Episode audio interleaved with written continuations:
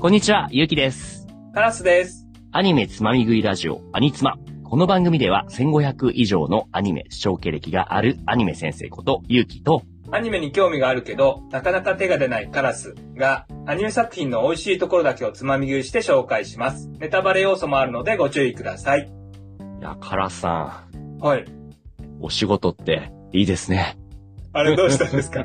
勤労感謝の日は結構前に過ぎましたもんね。なんか毎回あれですね、僕が最初にうさんくさいこと言ってなんかどうしたんですか？変な宗教ハマったんですか？みたいな。じゃあ、その僕が今日、なんでお仕事いいみたいなこと言ったのは、まあ僕会社員ですらないですけれども、先生はねそう、自由で縛られないフリーエージェントってことですもんね。もう自由契約みたいな感じですわ。もうはいはいそう。今日、えー紹介したい作品のタイトル先に言っちゃうと、はい。えーと駒田蒸留所へようこそっていう作品です。はいはい。いつもね、先生から今日これやりますよなんて言われるんですけど、ええええ大体僕知ってるのとか聞いたことあるやつが多いんですけど、今回はね、はぁって思っちゃって。はぁってなっちゃった。駒田？え？何これ？みたいな。地名が入ってるけど、アニメのタイトルかなと思った。うんもう一回いいですか？タイトル。ええ駒田蒸留所へようこそっていう作品ですね。あ、はい。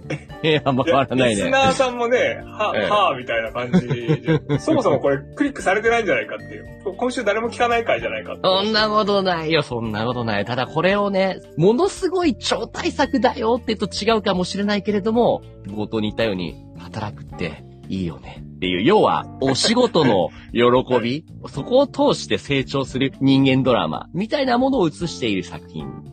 はあ、はあ、はあ。え、これ、な、なんですか？アニメ、映画ですか？そうですね、そうそうそう、すいません。アニメ映画ですね。これあアのニ、メ映画。そう、蒸留所ってあの、要はウイスキーを作る工場ですね。あー、ウイスキーね。あー、もう急に興味湧いてきましたよ。日本のウイスキー足りないんですよね、確か今ね。全然。あ、その需要に対して供給が足りてないってことですか？うん。山崎とかすごい売り切れてるとか、なんかそんなそうですね、うん。そうですね。やっぱ訪日観光ガイドをしてる僕としてもよく言われます。山崎どこで買えんだとか、響きどこでとか、いろいろ言われますけれども、まあそんな中でも今回紹介する駒田蒸留所ようこそっていうのは、駒田蒸留所っていうのは架空の蒸留所なんですけれども、モデルの蒸留所は実在ちゃんとしていて、そうした地方に点在するような様々なウイスキーの蒸留所うん、ような作品なんです。うん、うん、うん。じゃあ今日はそういうわけでこの劇場アニメ、駒田蒸留所へようこそ、レッツつまみ飲みお、あ、なんか言いましたね。なんか面白いこと言いましたね。違ったかもしれない。普通はね、違わない。ウイスキーだからね。あらすじいきますね。先代である父亡き後、実家の駒田蒸留所を継いだ若き女性社長、駒田類が、経営難の蒸留所の立て直しとともに、バラバラになった家族と災害の影響で製造できなくなった家族の絆とも呼べる幻のウイスキーの復活を目指すっていうあらすじです。はい、はい、はいはい。いやー、ちょっとあらすじもね、全然ググッと来ないんですけどね。よく、よくあるようなね、アラサー女子の人生探しの旅みたいな。はいはいはいはい。大丈夫なんですか？否定的ですね。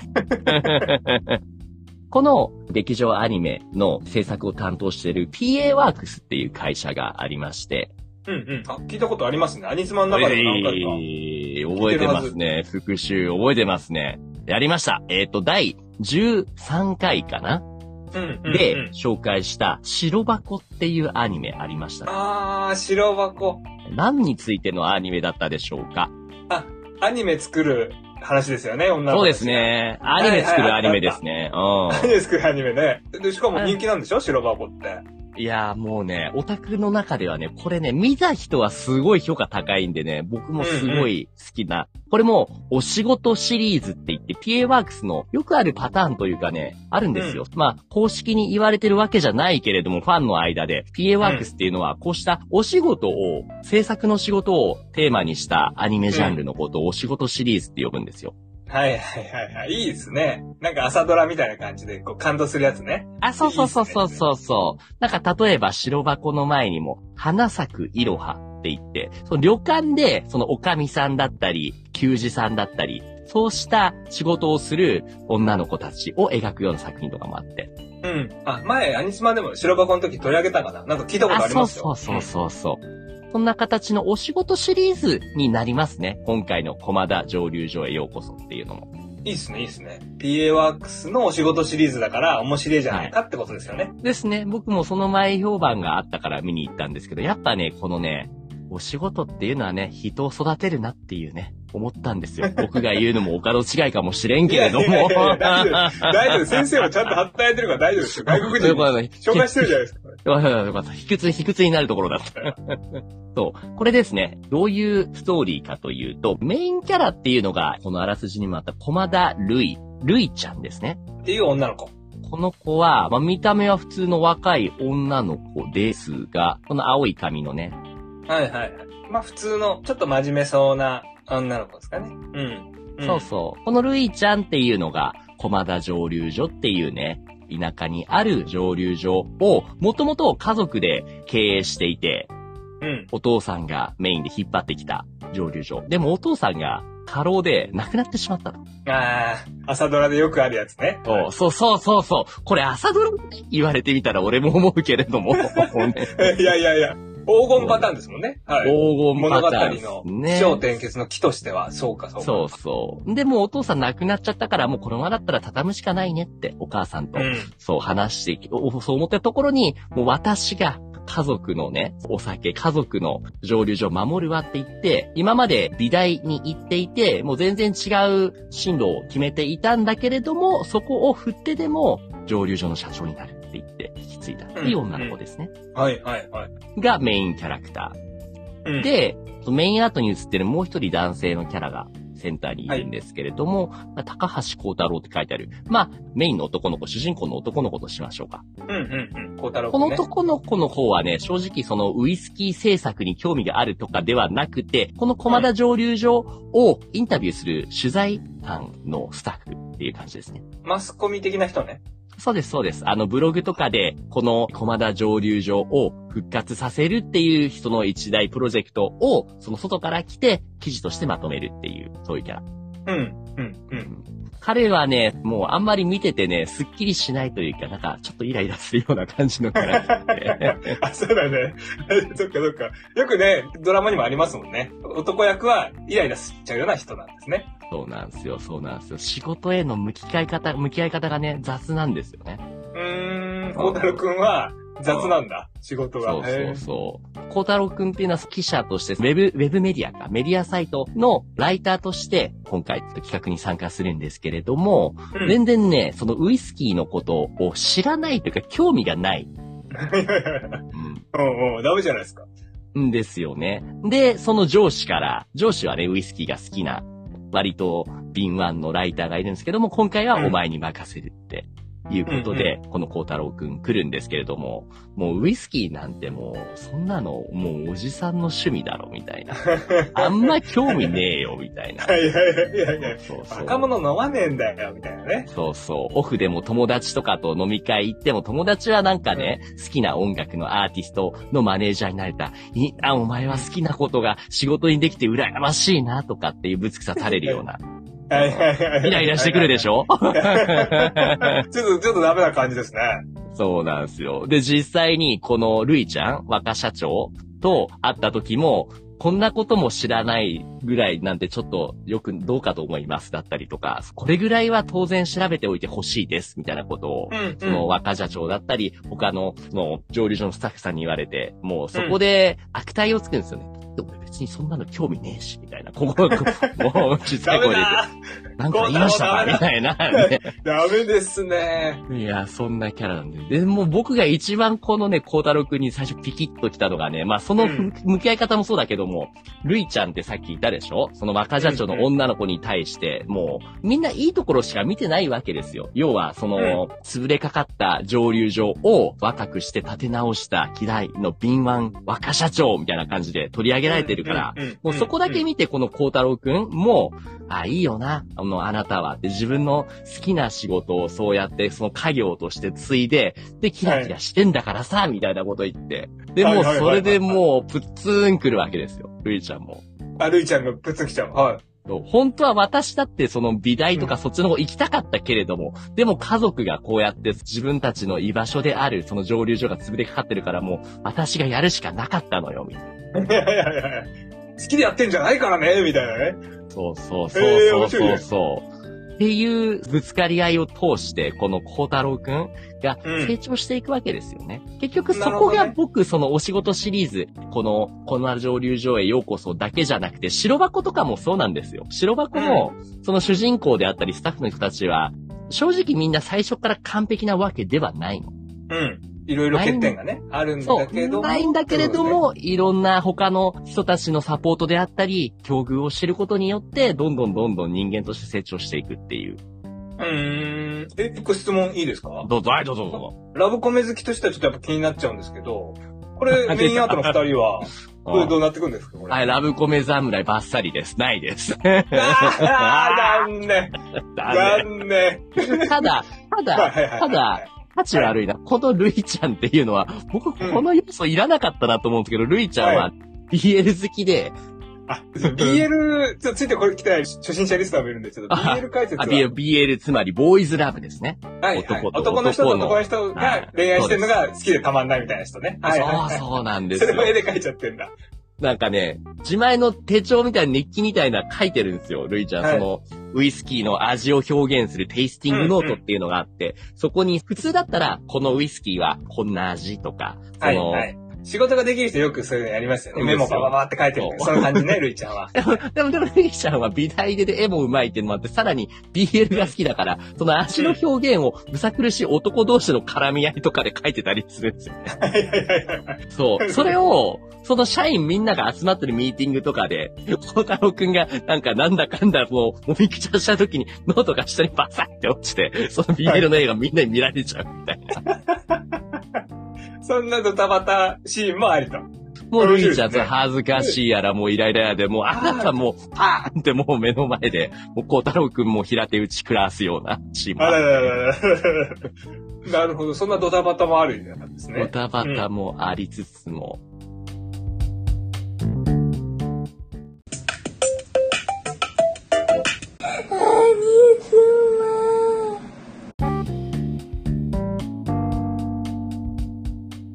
っていうやりとり。で、さらにこの家族の絆みたいな話をあらすじでもしたじゃないですか。うん、うん、うん。お父さんがね、亡くなった時に、家には、えーお父さんと、あとお母さんと、このルイちゃんと、あとお兄ちゃんがいるんですよ、ルイちゃんの。はいはいはうん。お兄ちゃんも昔は、そのお父さんが働いてる時は、俺も将来父ちゃんの家業を継いで立派な蒸留所を盛り上げていくぜっていう。い。うん。要は、ルイちゃんじゃなくてお兄ちゃんが蒸留所を継ぐ予定だったんですよ。なるほど、なるほど。なのに？なのに、亡くなったことによって、お兄ちゃんなんと、蒸留所を出て、ライバル会社の蒸留所に就職しちゃったんですよ。あー、ちょっとこんな古臭いところ将来性ないぜ、みたいな。いや、そう思うじゃないですか。その結局、最最初は僕もそう思ったんですよ。うん。朝ドラでよくあるやつですよ。うんね、はいね、もうその、孝太郎くんが、えっ、と、うん蒸留所に案内された時に、横からなんか、スーツ着たシュッとした人が来て、君はなんだねみたいな感じで来て、あなんか感じ悪いイケメンキャラ来たなってお兄ちゃんなんですけれども、はい。君はルルイの知り合いかみたいな感じで、感じ悪いの来た。後からそのルイちゃんも来て、うん。あなたはここともう無関係ですよねみたいな感じで、勝手に来ないでくださいみたいな感じでもう、あ、お兄ちゃんに？うん、そう、家族で、家族と思えないようなコミュニケーションをするような、もう、冷あららららえ冷えなんですよね。はいはいはいはい。うん敵だ。。お兄ちゃん敵。敵だ。そうそう。もうなんかそこだけ見るとね、もうライバル会社だから情報スパイしてきてみたいな感じに思うじゃないですか。うんうん。ではないんですよね、実際のところはね。結、局、お兄ちゃんも家族の絆っていうものを本当に大事にしていて、で、その象徴でもある、とあるウイスキー、コマっていう名前のウイスキー愛好家の中ではもうレジェンド、いわゆる山崎みたいな、はい。まあ、架空の架空のお酒なんですけれども、うん。それを復活させるために、あえて他のところに行って、その実力をつけて、買収をして、そこで作ろうと。まあちょっとそういうプランがあったんですね。お兄ちゃんなりのプランがあって、ちょっとヒール役だけど頑張ってたみたいな。そうなんですよ。でもそれがやっぱなかなかそう、お母さんとルイちゃんが伝わらなかった、もうあなたはもう出て行ったんでしょみたいな感じ。はいはいはいはい。いい、好きになっちゃいました、お兄ちゃんのこと。はうんね。でも、ルイちゃんは、そのうんお兄ちゃんの気持ちもわからんでもないけれども、それをしちゃったらもう、こう、駒田上流所家族の野望ではなくなってしまうし、うん今まで働いてきていた人はどうなるの？みたいな。あみんな家族、職員さんたちもいるよっていう。じゃあ、ルイちゃんはお父さんが作ったうん工場を守りたくて、お兄ちんゃんはお父さんが作ったブランドをウイスキー守りたくて、ブランドそういうこと？うんうん、そうそうそうそう。あーそういうこと結それで局、見据える先は同じかもしれないんだけれども、ちょっと形が違うだけですれ違ってぶつかり合っちゃうっていう。ああ、いい。で思いは一緒だったみたいなね。最後。最後そうなるんでしょそう、さそうそうそうそう、そうなんだよ。ねえ。よかったよかったよかった。よかった。そう。そこに至るまでが、またこの孝太郎くん、さっき言ったダメダメなのライターがね、徐々にその成長していくんですよ。ああ、あいい。あ今までは、もう全部、もうやらされ感で記事を書いてたんだけれども、はい。もう、いい、もう上司からね、こんな感じで、はいで、ダメ出し受けて、もう一回やり直しやる直し、あ、もうめんどくせえ、やめよっかな、この仕事、みたいな感じで。うん。言ってたのが、もうどんどんウイスキーに興味持ち始めて、なんだったらもう、う。昔あったとされているコマっていうウイスキーを復活させたいなら、僕がメディアの力を使って、そのコマを持っていた人全国にたくさんいると思うんですよ。その人たちに呼びかけて集めましょうみたいなプロジェクトを応募して。すごいですね。いや、全然ラブコメ絡めたらいいのにと思ったけど、ラブコメ一切絡んでないですよね、ここはね。ラブコメ再確認で申し訳ないですけどはいはい。バッサリで、どちらかというと BL です。はいはい。で、BL なんだ。で、そんな努力もあって、まあ、途中ちょっと一悶着もあるんですが、最終的にはそのお兄ちゃんの力も合わせて、お兄ちゃんも、俺もその昔ある頭の中にコマの味であったりとか、あとは、お兄ちゃんのところに、亡くなったお父さんから生前もらったテイスティングノート、味の評価をするノートももらっているから、それを見たりしながらみんなで作ろああ、テイスティングノートがすごい、伝う。説のアイテム的な。うんええでね、でもそのノートも頑張って読むんだけども、ちょっと一部分だけどうしても読めないところがあるって言って、その、そうあそう。謎解き要素。はいはい。そうそう。ルイちゃんも読めないで、おお母さんに見せたら、お母さん読めるわ読めるわみたいな感じで。もう読んだら、結局、コマっていうウイスキーを作るために最終的に大事な要素っていうのがあって、それが、もうみんなでできたね、テイスティングしてる時に、お母さんもそこに呼ぶんですよ。お母さんは正直そのウイスキー詳しくないんだけれども、うん。いいウイスキーができた時は、もうお母さんは不思議と笑みを浮かべるんですよね。あそう、それが、そう、結局家族の絆のお酒だから、その専門家だけじゃなくて、お母さん、専門家ではないけれども、家族の一員の評価も加えた上での完成品。これがあ。コマん。がコマで。伝説のウイスキー、コマであると。。そう。へーそう、最終的に復活させるっていうところまでのお話ですね。なるほど、なるほど。いや、はい。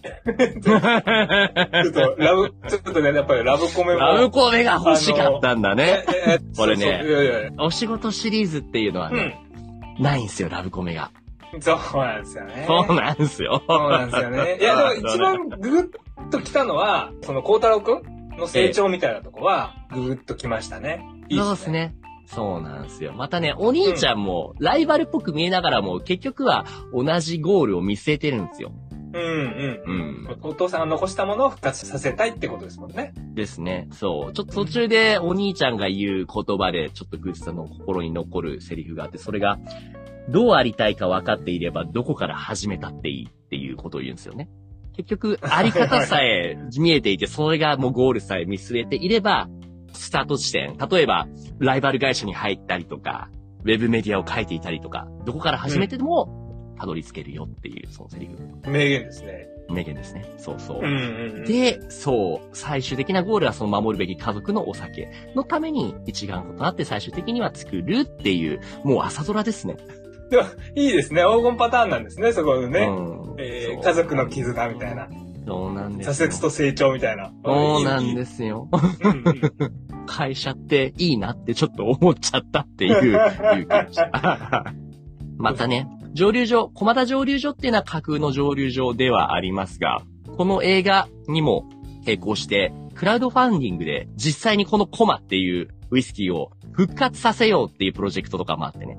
ほうほうほうほうほうほうほう。なんかめっちゃ人気で、もう1百1000万、10万、4300万ぐらいお金が集まってたりしてえ、すごいっすね。4000万。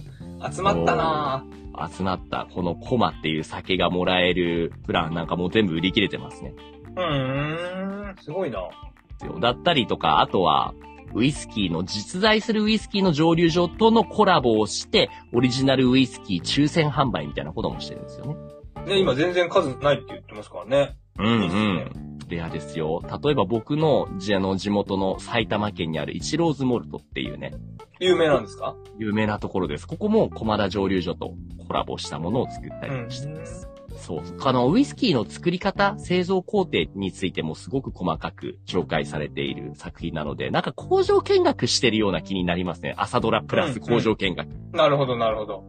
はい。てな感じの作品、今回紹介しましたが、美味しくつまみ、飲みできましたか？はい。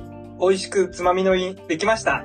はい、いいですね。グイッと飲んでもらったということで。最後、じゃあ、えっ、と、Spotify のアンケートですけれども、何にしようかな。あの、PA ワークスにはお仕事シリーズっていうシリーズがあるって、さっき話しましたね。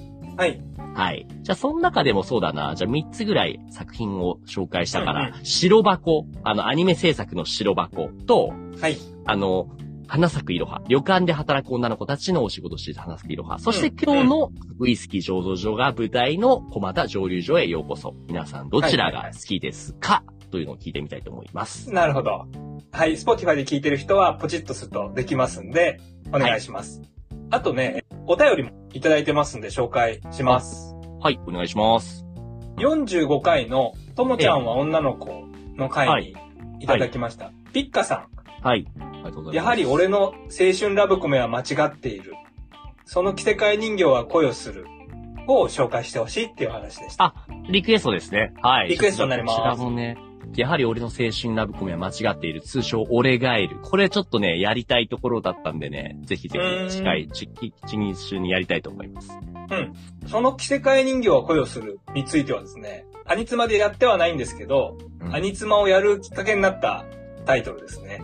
ああ、先生がこれの、のことを、そう、他の人と喋ったのをカラスが聞いて、いや、めっちゃ面白いこの人、ちょっと、ポッドキャスト一緒にやりませんかって口説いた作品ですね。つなぎ食いしちゃったこんだ。ええわかりました。これじゃあ 100, 100回記念とかやんなきゃいけないです。だから記念だいぶハードル上がったけど。OK です。じゃあ、ピッカさん、お便りありがとうございます。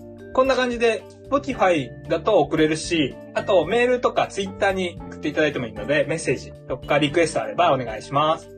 はい。ツイッター送る際は、ハッシュタグ、アニツマ、アニカタカナ、ツマ、ひらがなのアニツマ、これをつけてお願いします。はい。あとね、アニツマを手伝ってみたいとか、ポッドキャストやってみたいっていう人も募集してますんで、あの、カラス宛てに送っていただければ優しく教えます。